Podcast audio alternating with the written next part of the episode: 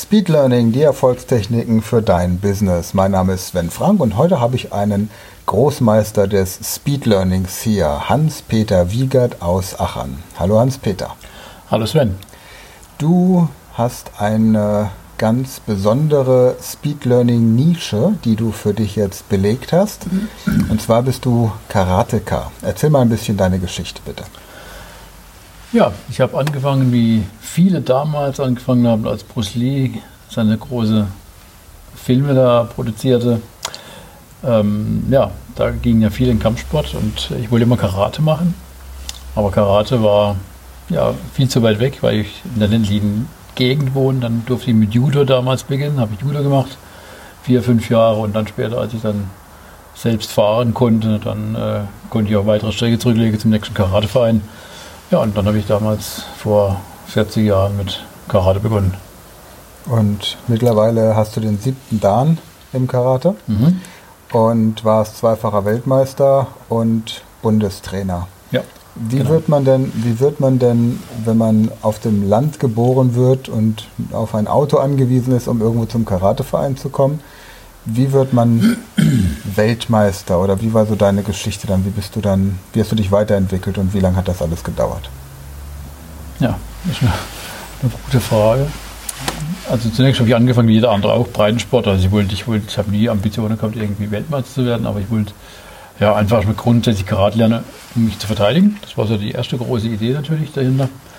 Ähm, dann mit der Zeit habe ich gemerkt, ja, irgendwie liegt mir das und dann wollte ich mich mit anderen messen, außerhalb des Vereines und außerhalb von Vereinsmeisterschaften. Ja, und dann habe ich angefangen, äh, auf Turniere zu gehen. Und so fing das dann so langsam an, ja. Dann ging es los mit, mit äh, Landesmeister, Landesmeisterschaft, Landesmeister, Deutsche Meisterschaft. Dann äh, habe ich zehn, ich habe selber ich zehn Jahre gebraucht, zehn, zwölf Jahre bis zum schwarzen Gürtel. Und da habe ich mir gedacht, ähm, das müsste auch irgendwie schneller gehen. Ja, und mhm. heute weiß ich, dass es eben schneller geht. Wie gesagt, damals war es äh, völlig unmöglich, so schnell, also irgendwie schneller das zu machen. Also, ja, mit zweimal die Woche Training und äh, sag mal, im ganz normalen Training, wie es in jedem Verein stattfindet, ist es nicht möglich. Ja, genau. das heißt, so der normale Breitensportler, der rechnet für gewöhnlich 10 bis 12 Jahre vom Beginn bis zum schwarzen Gürtel. Genau. Und die meisten kommen gar nicht so weit. Also die meisten, die jetzt zuhören, die sich mal mit Karate oder anderen Kampfsportarten beschäftigt haben, kennen das, dass man da ein bis zweimal die Woche hingeht und sich auf eine Gürtelprüfung vorbereitet und die meisten brechen, glaube ich, so bei Orange oder Grün ab. Genau, so die ersten, die ersten Abbrecher kommen so bei, genau bei, also die ersten springen ganz früh ab, nach, nach dem Anfang schon, die werden gleich, Kampfsport ist nichts für mich. Dann den nächsten hat man eben genau bei Orange-Grün, wie in allen Kampfsportarten, ob das Judo, Karate, Taekwondo ist, die haben die, alle die gleiche, die gleiche Problematik. Und dann gibt es die nächste Abbrecher, die kommen so, ja, bei Braun dann, die hören dann irgendwie vom Schwarzgurt eben irgendwie auf. Und was ist die Problematik? Warum hören die Leute auf früher? Einmal, weil es ein langer Weg ist natürlich und weil und das Training häufig nicht äh, konform geht, sage ich mal jetzt mit der Prüfungsordnung. Also es gibt eine Prüfungsordnung, äh, wonach die Schüler geprüft werden und das Training ist nicht immer angepasst an diese Ordnung. Das heißt, man macht viele, viele andere Dinge, die auch natürlich notwendig sind. Ne? Zum Beispiel also ganz andere Dinge, die nicht in der Prüfung vorkommen. Selbstentscheidungstechniken zum Beispiel oder je nachdem. Also gibt es ganz viele Dinge, die natürlich auch gemacht werden müssen, aber die eben nicht, sage ich mal, zielführend sind für einen Schwarzgurt. Wenn jetzt jemand eigentlich sagt, okay, ich will einen Schwarzgurt haben, dann hat er dann irgendwann mal einen hohen, wie soll ich sagen, Eigenverantwortungsbereich, wo er sagt, jetzt, jetzt mache ich es, jetzt muss ich mich, da muss er sich aber selber kümmern. Das heißt, dann kann er sagen, so Trainer, ich will einen Schwarzgurt machen, jetzt mach mal ein Training für mich ein Jahr lang, damit ich meinen Schwarzgurt kriege. Und die anderen fallen alle hinterher und das funktioniert nicht. Also mhm. muss der Trainer ein Training machen, was für alle passt, von weiß bis braun er es nicht trennen kann, meistens getrennt Unterstufe, Oberstufe, wenn die Gruppen groß genug sind. Und bei nicht großen Gruppen sind die alle zusammen, dann muss man ein Training machen, was für alle passt. Ja, und wenn, wenn natürlich dann der Schwarzgurt oder der Braungurt zum Schwarzgurt vorankommen will, dann bleibt der Weißgurt auf der Strecke. Und wenn der Weißgurt vorankommen will und der Gelbgurt vorankommen will, dann äh, sagt der Braungurt oh, schon wieder das Gleiche, immer wieder das Gleiche und dann langweilt er sich dann hören die auf. Und das ist so, das ist so ein großes Problem. Jetzt hast du eine Methode entwickelt, wie man in sechs bis zwölf Monaten zum schwarzen Gürtel kommen kann. Da werden wir in der nächsten Podcast-Folge drüber sprechen. Erzähl noch mal so ein bisschen, wie war dein, dein Tagestraining, als du auf die Turniere trainiert hast, auf die Meisterschaften? Ich meine, du hast ja wahrscheinlich auch ein Beruf gehabt, den du ausgeübt hast, parallel mhm. oder Schule, Ausbildung, so wie jeder andere auch.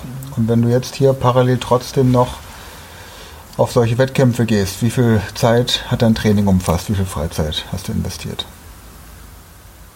Also ich war zum Glück selbstständig, konnte meine Zeit also damit frei einteilen. Das heißt, ich konnte jeden Tag trainieren, am Tag bis zu sechs Stunden trainiert.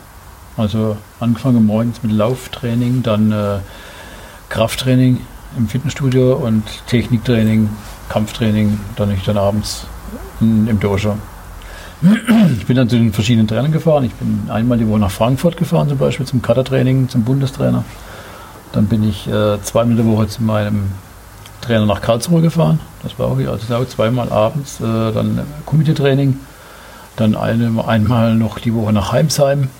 Und dann noch verschiedene Wettkämpfe, also Lehrgänge, nicht Wettkämpfe, verschiedene Lehrgänge, um dort noch äh, alles Mögliche zu kriegen. Dann natürlich, ich hatte selber Kaderathleten, also die ich selber ausgebildet habe, die auch zum Kadertraining gefahren sind, also zum, A- und B-Kadertraining, Landes- und Bundeskadertraining. Da bin ich auch mal mitgefahren, habe dort auch mittrainiert. Also ich durfte glücklicherweise mit den Besten von Deutschland trainieren. Dann haben wir viele Aus Auslandsaufenthalte gehabt. Da ich da den Bundestrainer damals, Dr. Toni Diegel, gut, gut kannte und dann mit dem Team war, sind wir also mit dem, mit dem Kaderathleten ins Ausland und haben dort auch in Italien und überall äh, Kämpfe bestritten. Ja, so hat sich entwickelt. Mhm. Also man muss, um gut zu werden, auch mit dem Besten trainieren. Also allein zu Hause funktioniert nicht. Also man muss sich wirklich die besten Trainer suchen, das habe ich gemacht. Ähm, und man muss auch äh, die besten Partner haben natürlich.